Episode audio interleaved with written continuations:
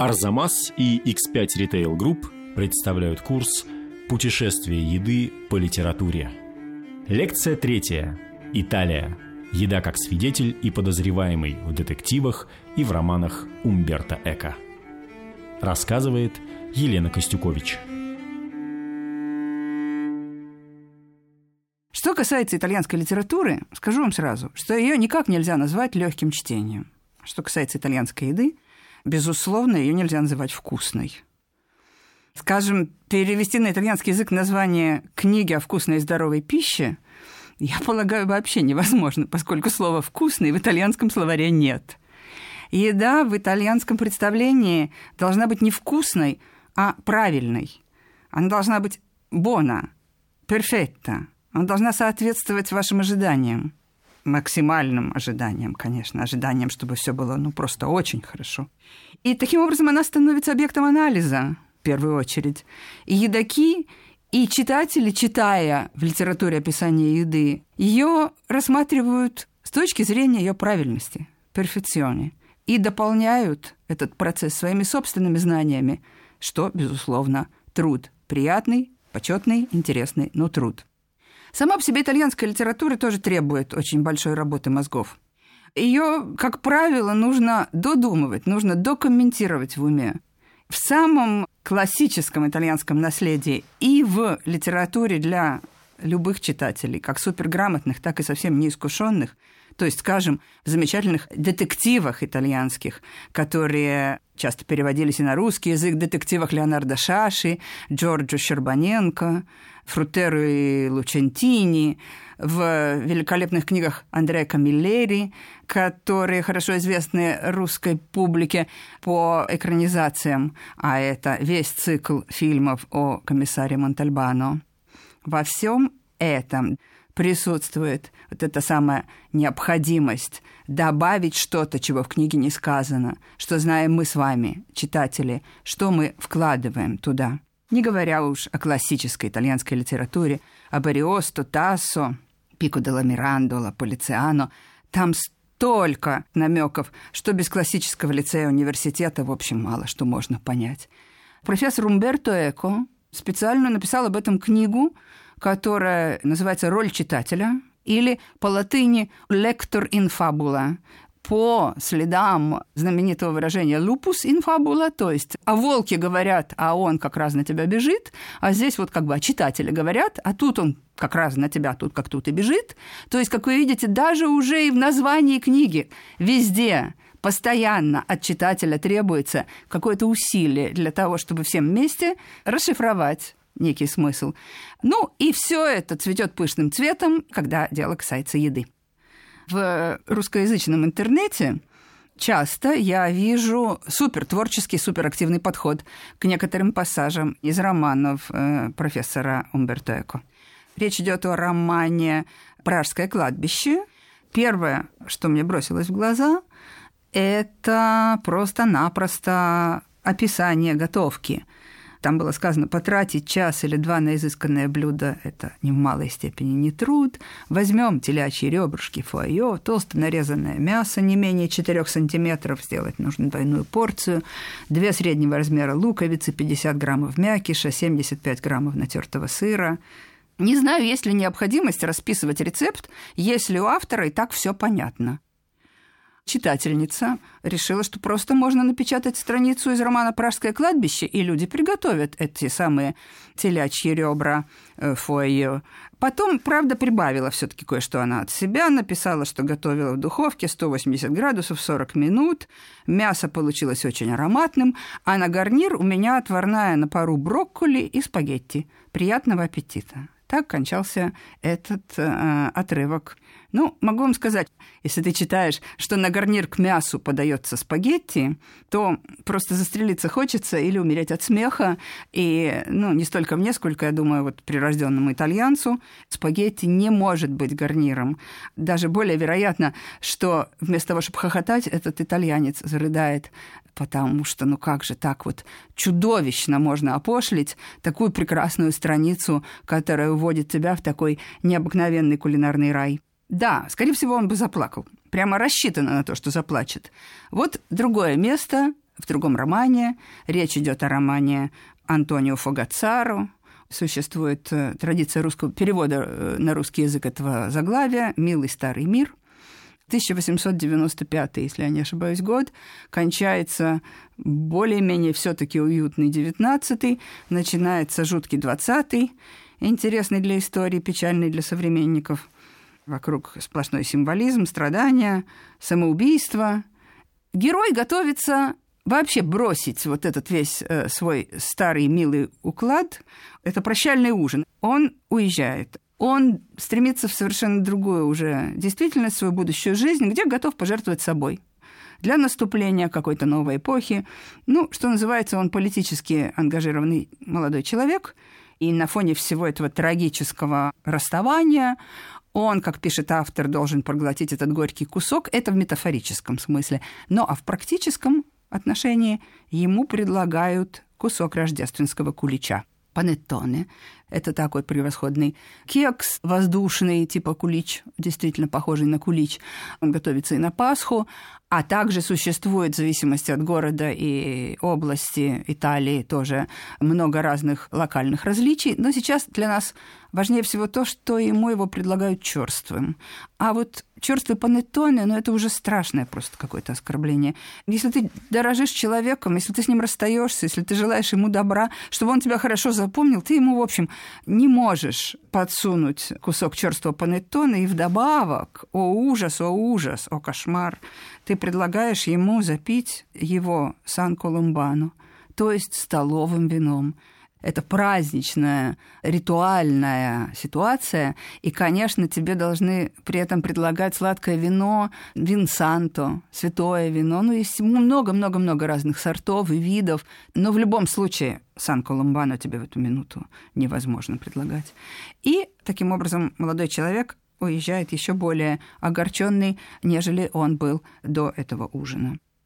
Всякий раз, фактически, когда мы попадаем на описание еды, мы должны предполагать, что что-то там скрыто. Какие-то контексты есть, или мы сами их можем расшифровывать, или, может быть, кто-нибудь из э, знатоков нам поможет своим комментарием. Но в любом случае, масса дополнительного материала требуется для того, чтобы понять детектив.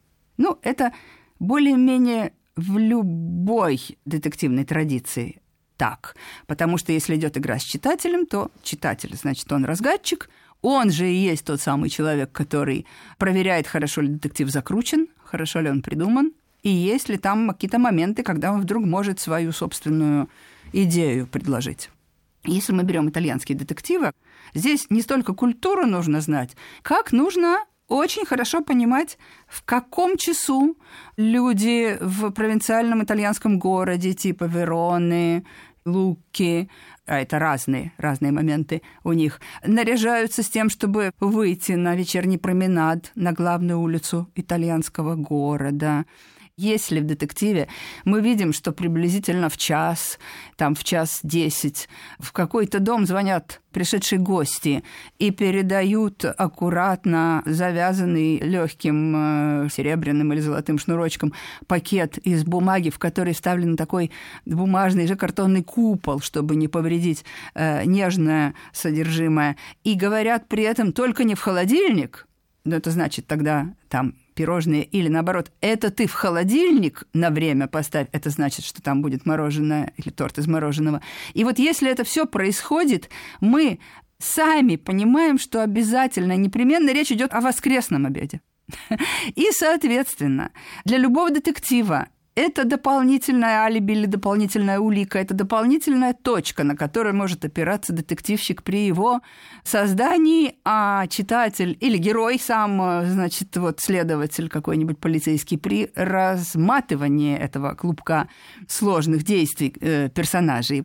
И, соответственно, читая роман в заглавии которого стоит слово «воскресенье», дама появилась в воскресенье, более не менее уже понятно читающему человеку, чего он может там ожидать. И воскресенье ли это вообще? Ситуация еды есть просто везде.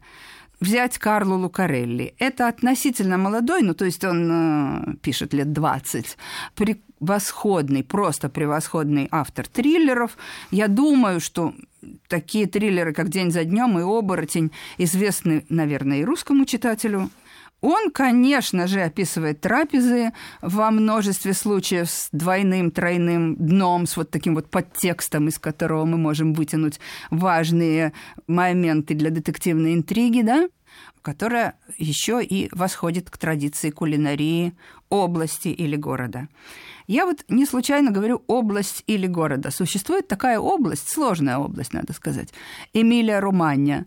Она сложна тем, что их сначала было две – и Эмилия и Румания считали себя просто, можно сказать, друг другу полными противоположностями, а потом вдруг бац, и Муссолини их соединил вместе, поскольку сам он происходил из Румании, а Романия была маленькая и бедная, Эмилия была пышная и обширная, и поэтому для Муссолини было, в общем-то, важно, чтобы его родная, уже получившаяся область Эмилия-Румания, такая двойная, она бы представляла самое роскошное и самое многообразное и самое шикарное территориальное образование в Италии того времени. Так вот, Эмилия-Романья, естественно, осталась двуцентричной. И существует история Эмилии, история Румании, которая определяет разность двух видов кухонь внутри этой области. На эмилианскую кухню в основном повлияла культура пришедших из Альп лангобардов, ну, в Средневековье, да, в VI-VII э, веке. И культура эта была кочевая, а кочевая культура – это белковая, и плюс к тому обширные пастбища, большое количество свежей травы. В общем, в Эмилии была создана кулинарная традиция, основанная на мясе, основанная на белковом компоненте в местной кухне. Название Румания не случайно оно указывает на византийскую эпоху.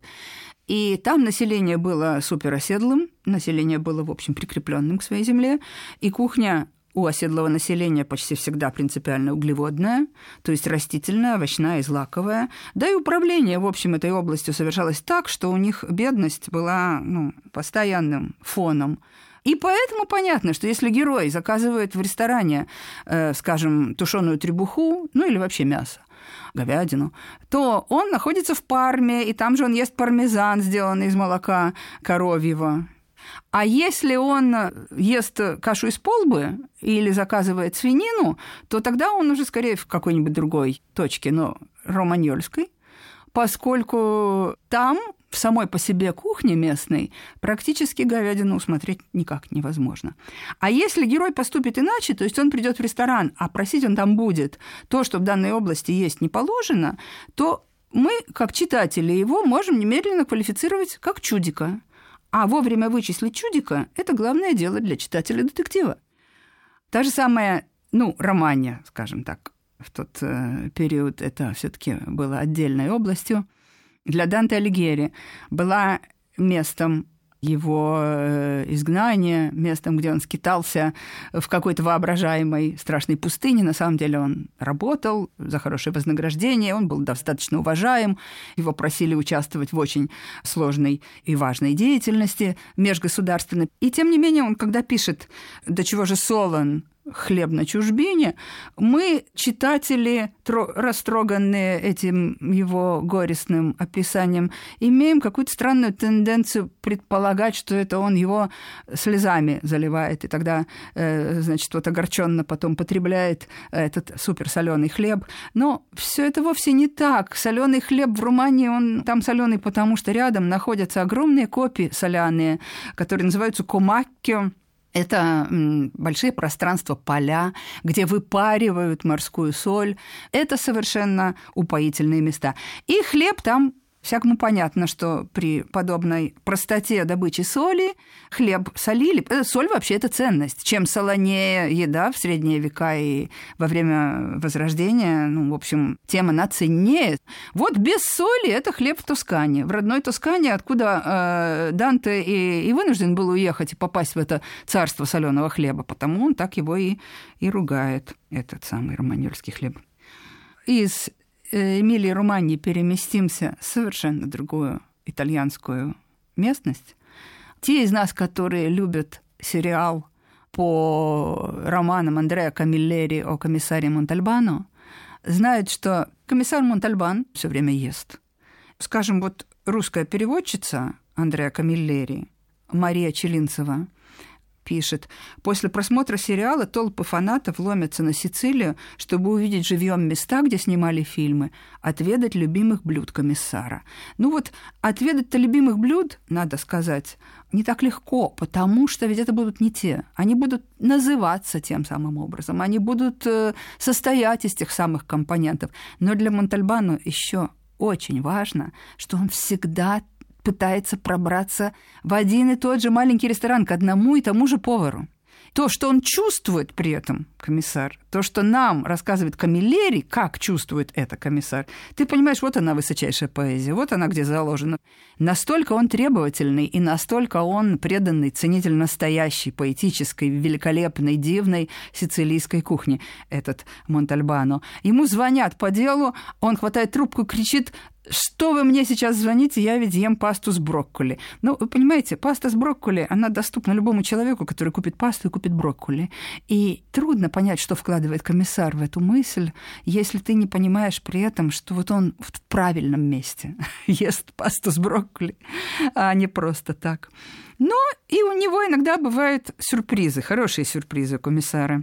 Вот он в одной книге «Похититель пончиков» он попадает к одной э, пожилой даме, э, и дама это ему не нравится, ему кажется, что она его обманывает, довольно плохо идет разговор, входит горничная, разговор начинает идти еще хуже, горничная чем-то бесконечно раздражена, и потом она уходит, сказав, я пойду ставить воду. Вот тем, кто знает итальянскую жизнь, совершенно понятно, что когда звучит эта фраза, это означает, что уже прошло фактически то время, когда надо было начинать кидать пасту в кастрюлю с кипящей водой, что она лишь еще начинает ее ставить, потому что в доме сидит какой-то неизвестный хмырь, э, который э, мешает им э, сделать вот обед. Уже, видимо, 13 часов, уже пора, а приглашать его или не приглашать неизвестно, но должна решить все равно хозяйка. В общем, она уходит и говорит, я пошла ставить воду. Комиссар, понимая ситуацию, на это реагирует так. «Ну что ж, сударня, благодарю вас». И комиссар приподнялся со стула. «Останетесь на обед». Монтальбанов желудок так и сжался в ужасе. Госпожа Клементина была чопорная дама. Питалась она, можно предположить, кашами и вареной картошкой. «Э, «К сожалению, я сегодня...» «Пина хорошо готовит. Сегодня у нас паста алла норма». В оригинале только так. Не каждому русскому читателю понятно, что такое паста ла норма. Я, как переводчик, туда вставляю ну, знаете, с жареными в муке баклажанами и соленым свежим творогом. Это мой перевод, сделанный для моей другой книжки, куда я вставила эту цитату. Когда это слышит комиссар Монтальбано, он вскрикивает «О, боже, что вы!» опускается на стул. На второе «фальсо магро». «Фальсо магро» как бы фальшивое постное – ну, это отнюдь не постное блюдо. Это жаркое, невероятно вкусное, если его сделать правильно, невероятно жирное, совсем не постное. Вот это да, пролепетал комиссар. Вы так удивляетесь, какое серьезное меню. То есть комиссару вдруг открылась бездна. Он вдруг понял, что он попал в дом, где умеют поесть, где никто не соблюдает никакие эти старушечьи диеты, где то, что ему предлагается, может оказаться для него судьбоносным, можно сказать, моментом. Он может причаститься какой-то невероятной высоты в кулинарном отношении. «Я остаюсь решительно», — отвечал комиссар. И с той минуты он уже верил этой свидетельнице во всем.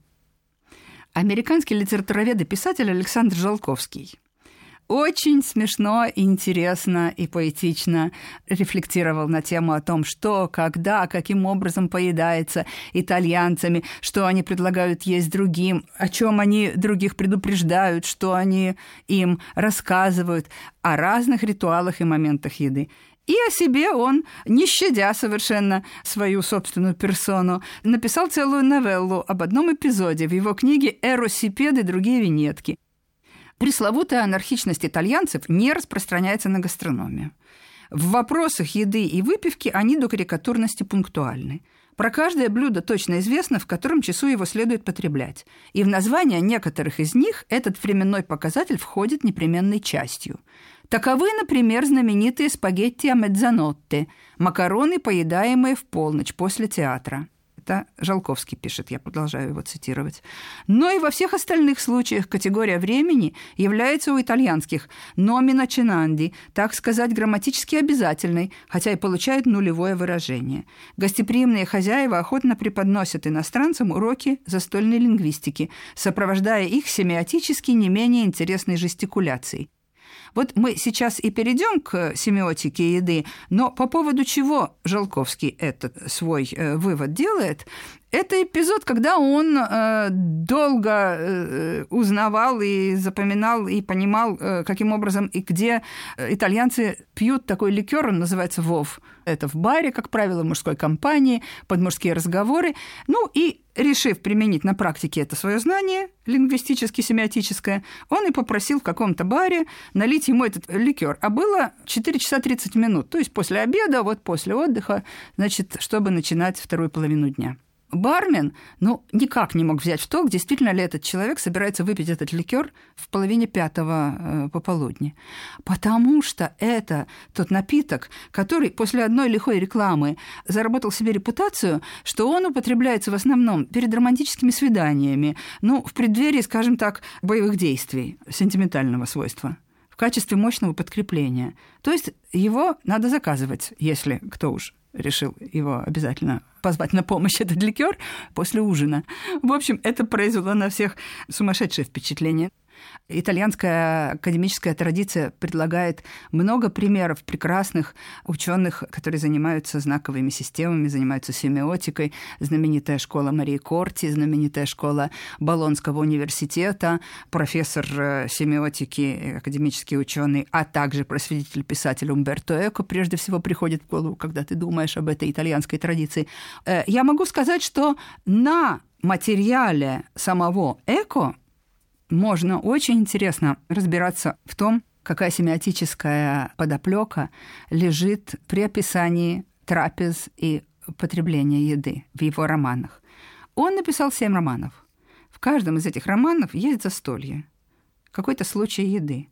И вот пройдемся сейчас по этой семерке для того, чтобы понять, каким орудием пользуется Умберто Эко, для того, чтобы ярче засверкала его способность создавать атмосферу, но одновременно с этим были переданы смыслы, которые только утруждающий себя читатель, грамотный читатель, интересующийся подоплеками читатель может вчитать в эти эпизоды. Имя Розы. Ужин в честь делегации, прибывшей в монастырь, в аббатство для расследования, с одной стороны, криминальных ситуаций, которые создались в этом аббатстве, с другой стороны, для расследования некоторых идеологических отклонений, в которых, по мнению новоприбывших, может быть замешана администрация этого монастыря. То есть э, ситуация между прибывшими и принимающими изначально довольно острая. Нужно создать атмосферу, при которой все расслабятся, при которой все друг друга полюбят. Цитирую. Ужин в честь делегации был великолепен. Аббат, по-видимому, превосходно разбирался и в слабостях человеческой природы, и в обычаях папского двора. Уже по этой фразе что мы видим? Правило монашеского устава «клюни». Это полный запрет на мясо, рыбу, молочные продукты, белый хлеб – Вино всегда присутствует, но в малых количествах, потому что это, в частности, способ дезинфицирования воды и любого питья. На столе у монахов должны были быть обычно соль, вода с хлебом, овощи, иногда оливковое масло. Ели они два раза в день. И вот когда мы видим эту ремарку, Аббат, по-видимому, превосходно разбирался и в слабостях человеческой природы, и в обычаях папского двора, мы понимаем, что с одной стороны он подкупает, он э, создает невыносимое совершенно роскошество, но зная обычаи папского двора, откуда прибыли эти проверяльщики, он понимает, что не то, чтобы они всю жизнь соблюдали именно клюнийский устав каждый день, и, скорее всего, это для них будет вполне радостная и приятная перспектива, значит, вот э, соприкоснуться с этой кухней. Цитирую. «Из крови свежезаколотых свиней, — говорил нам повар, — предполагалось наделать кровяных колбасок к праздничному столу. Имелось жаркое из дикой птицы, вымоченной в местном красном вине, поросенок, нашпигованный крольчатиной, хлебцы святой Клары, рис с миндальными орехами, запеканка с огуречной травой, фаршированные оливы, жареный сыр, баранина с острым перечным соусом. Все это выглядело бы апофеозом обжорства, когда бы каждый отправляемый в рот кусок не сопровождался богоугодным чтением. Ну, это юмор он возникает в завершении этой фразы, потому что что тут богоугодного вообще понять невозможно, кроме чтения, ибо перец сам по себе – это одна из самых дорогих, тут перечный соус. Соус из перца, значит, там перца очень много, а в принципе количество горошин, счетное, по счету количество горошин, обычно заносилось в завещание, то есть можно было оставить своим детям 10, 15, 20, 100 зерен перца до какой степени это ценная еда. И э, все те битые звери, животные, которые попали на этот стол в тот момент, это тоже, ну, это прямое нарушение монастырских уставов, потому что, ладно уж, свиньи, они разводились э, по обычаю святого Антония, есть такая традиция, в общем, убивать свиней имелось разрешение. Но, скажем, дикая птица, которая попала на тот же самый стол – да и кролики эти, которые тоже были дикими в то время, это значит, что кого-то ввели в большой грех для этого ужина. Маятник Фуко. В романе Умберто Эко «Маятник Фуко» герой попал в сложную ситуацию в очередной раз со своей девушкой, которая ему морочит голову, надо сказать, весь роман, и обходится с ним крайне капризно, своевольно и, в общем, довольно недобросовестно. Вот эта девушка, это Лоренцо, вообще это имя возлюбленный Калиостру. Так что, э, как всегда, у Эко полным-полно в именах, в деталях, везде подтексты, везде хочется комментировать, никогда комментировать не нужно. Он сам не хотел этого, профессор Эко, и мы не должны, а должны просто ну, себя самих все время пополнять разнообразными знаниями и таким образом комментировать э, то, что мы видим перед собой в процессе чтения. Так вот, эта дама приглашает его поужинать или пообедать. Для этой цели они из Милана едут на Лигурийское побережье. Такая традиция существует. Уикенды в Лигурии для миланцев – это распространенное занятие, очень приятное, очень э, вызывающее большую радость обычно. Ты можешь поесть такие прекрасные блюда из, морс... из рыбы морской, которые в Милане, в общем, ну, неоткуда взять. Так что едут они в Лигурию. И дальше начинается издевательство. Она с ним очень нехороша. Куда бы они ни попадали, она говорит, что здесь быть нельзя, здесь невозможно, здесь ее кто-то знает, здесь она кого-то встретит, и куда-то надо уйти и переехать в другое место. И вот из-за того фактически, что людям не удается как следует пообедать, фактически он губит себя, потому что он очень сильно разозлился на, на, на Лоренцо. Значит, как это написано? Сам Умберто Эко пишет, вот сейчас цитата из него, некую фразу, по которой понятно, как он передает идею смятения. Значит, цитата. С этого момента рассказ становится еще более путанным, точечным, бесформенные куски диалогов, кучей, без абзацев и кавычек, как будто писалось по самому свежему следу, в надежде поймать за хвост какие-то божьи искры. Ну, совершенно ясно, что метафора чудовищная, что э, Божью искру за хвост не ловят. И тот факт, что Бельбо, что главный герой уже начинает сам о себе в этом третьем лице рассказывать вот так вот путано и с такими нарушениями всех законов нормальной человеческой метафоры, означает, что он разбалансирован, что у него не состоялась та нормальная ситуация, на которую он себя запланировал. Вот, значит, это какой антиобед. Это обед, которого не было. Ну, то есть он был, но он рассказывается примерно так. В ресторан они попали, когда там закрывали кухню. Было это в чудовищной дыре, название которой по меткому определению Бельбо постыдились бы нанести даже на военную карту, и пришлось им есть переваренные макароны с баночной тушенкой. Ну, сразу от себя скажу, что этого все-таки не могло быть. Это, то, это уже гипербола. Если говорить о риторических приемах, которые использует Умберто Эко, здесь гипербола. Потому что нигде, никогда вам не дадут переваренные макароны с баночной тушенкой. Но он имел в виду, что там было не так хорошо, как ему хотелось бы. Роман Баудулино, третий роман Умберто Эко. Для романа Баудолино Умберто Эко избрал тематику своей родной земли, своего родного Пьемонта.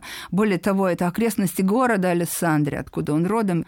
И эту Алессандрию э, воплощает вот сам по себе дух полукрестьянский, полугородской исконности, народности, этой сложной простоты, воплощает собой Баудулина, вернее, даже не столько Баудулино, сколько его отец. Вот в этом селе, которое потом превратилось в новопостроенный папский город Алессандрию, подаренный папе Александру, и потом взятый обратно теми же самыми хитрыми крестьянами, которые ничего своего никому не подарит, а тем более город. Вот, Баудулино попадает, когда его строят, когда его перестраивают, когда вся эта хитрость разворачивается в своей, можно сказать, самой насладительной и яркой, творческой ипостаси, все кипит, идет строительство. Баудулино прощается с отцом, отец умирает. И Баудулино подбирает плошку, из которой отец пил самодельное вино. И эта плошка становится для всего человечества потом святым Граалем, там по сюжету романа. Таким образом, мы сразу понимаем, насколько развернута на всю плоскость э, мифологическую, историческую, символическую плоскость мировой истории, вот эта крошечная ситуация, которую нам описывают этот полудеревенский, полугородской обед. Я цитирую. Столы с ками стояли на улице под навесом. Ясно, в эту холодень по справедливости все пошли во внутреннюю залу, всю обставленную бочками и с длинными деревянными столами, а на столах было наставлено добрых кружек, на блюдах наложено колбас из ослятины, которые, объяснял Баудолино ужасавшемуся Никите, поначалу смахивают на такие раздутые бурдючки, ты их пшик протыкаешь ножичком и кидаешь в котел с чесночным маслом, и выходит невозможно описать, какой смак. Поэтому все участники застолья лучатся довольством, воняют чесноком и не вяжут лыка. В Паудулино рассказывается еще несколько ситуаций с едой, связанных в том числе там генуэзская еда у, у путешественников-генуэзцев, которые привыкшие к постоянному перемещению, и описывается как знаменитые лепешки, изготовленные из бобовой муки, заправлялись оливковым маслом, резались на продолговатые ломти, перекладывались листьями салата, и получалась дивная еда, сытная, хоть корми львов, лучше бифштекса. Это связано с тем, что бобовая мука применялась для подобных лепешек, а бобовая мука содержит белок, и, соответственно, это высококалорийная белковая пища. В романе «Остров накануне» атмосфера барочная, вся пронизанная идеей мнимости и видимости. Все герои беспрерывно друг друга обманывают. Полным-полно шпионов, а те, кто шпионами не являются, притворяются шпионами, чтобы быть принятыми в эту сложную дипломатическую игру. В игре участвует кардинал Мазарини. В нашем представлении это вообще, можно сказать, воплощение лживости, хитроумности. Цитата. Мазарини собственными руками прибавлял последние штрихи, заканчивая сервированный для гостей стол. Триумф мнимости, все на этом столе прикидывалось чем-то иным. Светильники расставлены были в плошках из льда. Цветные бутыли сообщали вину неожиданные оттенки. Корзины латука были наполнены композициями из цветов, подобранных, чтобы напоминать плоды, и обрызганных фруктовыми эссенциями. «Господин де Сан-Патрицио», — начал Мазарини, перекладывая на блюде живых омаров, казавшихся ошпаренными, сваренными, имевшими вид живых. «Неделю назад мы отправили вас из Амстердама на борту Амариллиды. Вы не могли попросту выйти из игры, ведь вам известно, что цена такого поступка – смерть. Значит, вы уже разведали то, что вам поручено разведать». Это продолжающееся на несколько страниц описание пищи, которую мы даже не можем представить себе, что можно было бы есть. Мы знаем, что ее можно любоваться, что ее можно, опять же, воспринимать умом, что ее можно есть умом для того, чтобы понять, зачем Умберто Эко понадобилось сделать такую сложную, хитрую и восхитительную сцену еды не еды, в которой разворачивается главная дипломатическая интрига, и который герой встречается с тем вызовом, который для него означать будет в будущем смерть. В «Таинственном пламени царицы Луаны» это пятый роман Умберто Эко, и это автобиографическая книга, очень трогательная, невероятно искренняя, невероятно живая, невероятно прямая и бесконечно детальная. Э, герой, утерявший память, пытается восстановить свою прожитую жизнь, просто-напросто идентифицировать себя, соотнести себя с миром. В основном ему помогают книги, но немножко вот эта самая история с едой. Почему? Потому что она пропущена через литературу. Потому что та хозяйка, к которой он приезжает, это его, ну, очень грубо сказать, старая нянька, встречает профессора, потерявшего голову, не знающего больше, кто он такой, и она его встречает в его родном имении. И говорит ему текст. Благодаря тому, что он это воспринимает как литературный текст, он понимает еду через литературу таким образом, и он приближается к процессу, к возможности просто ее съесть. Просто ее уже воспринять как человек, как нормальный живой человек с памятью. И вот э, цитата. «Госпожа Паула говорила, что вам теперь нужен уход, и нужна хорошая готовка, свеженькая, все деревенское. Я тут приготовлю вам такой ужин, какого вы со старых пор не едали. Салат с помидорной подливкой и с олием, с сельдереем кусочками, с натертым луком и со всеми правильными травами. Еще есть хлеб, тот самый, который вам всегда нравился. Есть деревенский каравай с такой толстой коркой, чтобы ею собирать сок. Куренок собственный рощенный, не из магазина. Известное дело, чем магазинных выкармливают. Или можно еще кролика с розмарином. Кролика? Ладно, пойду стукану по затылку самого крупного. Отжил он, значит, свое. Ну, что поделаешь, так уж водится.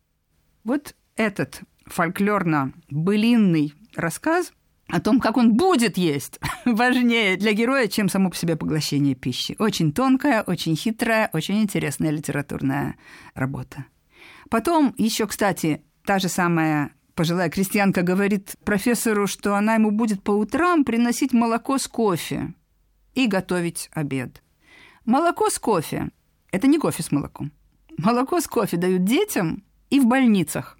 Это довольно мало приятное пойло, бурда такая. Но мы понимаем, какой простотой, какой заботой веет от этой формулировки вот этого молока с кофе. Ну и, наконец, о Пражском кладбище мы уже упоминали в начале нашего разговора. Роман «Пражское кладбище» – это сборник рецептов. И написал он их устами своего героя, омерзительного довольно, кстати сказать, героя, очень малоприятного. Он Герой этот только и делает, что ест. У него больше в жизни ничего хорошего нет. И готовит. И вот он готовит такую жирную, пьемонтскую, высококалорийную еду, хотя живет при этом в Париже, поэтому ему довольно трудно доставать продукты, чтобы изготовить вот эти... У него пьемонтская еда с французским оттенком. И есть там один такой момент, когда его герой рассказывает, как он едал финансьеру, то есть еда для финансистов. Это еда главное блюдо в ресторане «Иль Камбио» в Турине. Завсегдатаем в этом ресторане был э, знаменитый граф Камилло Бенсу Кавур, один из э, политических деятелей, которые создали Объединенную Италию вместе с Гарибальди и с э, королем Виктором Эммануилом, который сразу был вторым. Не знаю, всем ли известно, что в Италии появился сразу король Виктор Эммануил II вместо первого. И вот для Кавура это просто был родной дом, этот ресторан «Иль Камбио». Таким образом, цитирую в романе нотариус э, водил Симонину по роскошным ресторанам, таким, например, как Иль Камбио, завсегдатаем которого был сам Кавур, где они дегустировали самую лучшую финансьеру, а финансьера – это целая симфония из петушьих гребешков, черев, телячьего мозга и тестикул, бычачьего филея, белых грибов – все это с полустаканом марсалы, мукою, солью, олеем и маслом. Как правило, угощаться финансирой надлежало в рединготе или же в долгополом сюртуке с служебном одеянии финансистов. Для меня самым трогательным моментом при переводе этой страницы было то, что она целиком перешла, как такая игровая цитата, из моей собственной книжки об итальянской еде, изданной на итальянском языке, которую Умберто Эко с интересом прочел, написал к ней предисловие, э, довольно много мы говорили с ним о разных там тонкостях, и, конечно, вся глава о Пьемонте подверглась его тщательному, довольно ну, скрупулезному прочтению. Мы обсуждали многие моменты оттуда. Потом он взял этот кусочек и перетащил его в свой роман, где герой, в частности, довольно много из других книг берет. Здесь речь идет о том, что герой Умберто Эко постоянно все монтирует из чужих текстов, в том числе кулинарных, но еще и, к сожалению, совершает одно чудовищное, омерзительное литературное преступление, а именно он стоит у истоков такой фальшивки и страшного документа, разрушившего жизнь многих людей, как протоколы сионских мудрецов. Вот. Последним романом Умберто Эко является нулевой номер. Это, собственно, незаконченный Текст, он собран из кусков, наметок. Эко не хватило времени его дописать, это сырые материалы. Он коротенький, в нем много оборванных, недоработанных пассажей. И таким же точно оборванным является обед который состоялся у главного героя вместе с очень неприятным одним его знакомым в маленьком кафе на улице Муриджи в Милане, куда его привел вот этот самый э, набивающийся дружбу к нему типчик кафе темное, грязноватое. Там сидели студенты, какая-то богема, какие-то подвыпившие старикашки. И им принесли блюдо с сыром, копчеными колбасами колонадским салом. И вынесли кувшинчик Мерло, действительно высококачественного. Это я процитировала кусочек. Ну, могу сказать, в романе явственно чувствуется, насколько герою все время не по себе. Он все время сталкивается с какой-то ложью, и это его очень огорчает. Он не знает, как на это отвечать, он слишком простодушен. В общем, жизнь ему нелегка и не мила. И вот эта трапеза с этим блюдом, казалось бы, что проще. Блюдо с сыром, копченой колбасой и колонадским салом. Да? Эта тарелка буквально символ всей той гадости, с которой связана персона этого знакомого в глазах героя романа Умберто Эко «Нулевой номер». Потому что на одной тарелке колонадское сало вместе с сыром и копченой колбасой лежать никак не может. Сыр-то он пахнет. И если ты положишь его рядом с колонадским салом на одну тарелку, ну, то есть можно, конечно, но это уже место такое заштатное, затрапезное, такого плохого качества, что туда и заходить не хочется. Сама традиция этого сала она связана с мраморным, э, с добычей мрамора. Вынуты каменные глыбы мрамора, и там остаются такие, значит, вот лунки. И в них, если разложить жирную свинину, она э, приходит э, в химический контакт с кальциевым карбонатом на поверхности мрамора, и там создается такая слабо щелочная среда, после которой на сале совершенно нет мыльного вкуса. Вот почему этот продукт настолько ценен, но и почему он одновременно настолько редок. Ну сколько этих может быть э, лунок? Поэтому очень много фальшивого, поддельного колонадского сала, и, скорее всего, именно оно было на той тарелке в этом ужасном ресторанчике с этим кошмарным человеком, который притащил нашего героя, затянул его в неприятные разговоры. Все это очень помогает передать атмосферу, вот это описание еды. Да и что касается вина, хотя он отмечает, что Мерло было хорошим, но в таких богемных местах в основном вот в те времена употреблялось криньяно. Это тоже довольно известная подробность, поэтому и здесь они умудрились перепутать в ресторане. Мы можем длить бесконечно примеры и разборы этих конкретных ситуаций, но главное уже сказали – для итальянской литературы экстравагантность, необычность, странность трапезы – это знак развала, провала и неприятности. Когда мы видим описание еды, мы понимаем, что нас приглашают домысливать контекст. И таким образом мы становимся тем самым активным читателем, который был идеальным читателем для лучших итальянских писателей, для лучших э, итальянских кинематографистов этот идеальный зритель. Чем лучше знаем мы еду, чем лучше знаем мы порядки, чем лучше понимаем мы детали, тем лучшую компанию мы составляем для писателя. Над лекциями работали редактор Дарья Тимченко, научный консультант Мария Неклюдова, фактчекер Алексей Бароненко, звукорежиссер Павел Цуриков – студия звукозаписи «Рихтер», Москва, Йонатан Дзенти, лаборатория Эстония, Милан, а также выпускающий редактор Марина Нафикова. Кроме того, мы благодарим за помощь Кирилла Гликмана, Варвару Скопину и Алексея Пономарева. На сайте Арзамас помимо лекций вы найдете также другие материалы к курсу, рассказ о том, как было принято вести себя за столом в разные эпохи, обзор посуды для королевского приема, тест на понимание гастрономических поговорок и кулинарные рецепты писателей – Курс подготовлен совместно с X5 Retail Group, в которую входят известные торговые сети «Пятерочка» и «Перекресток».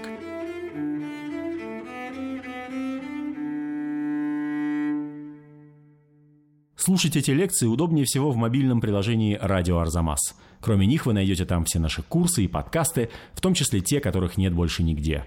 Скачивайте приложение «Радио Арзамас» App Store и Google Play.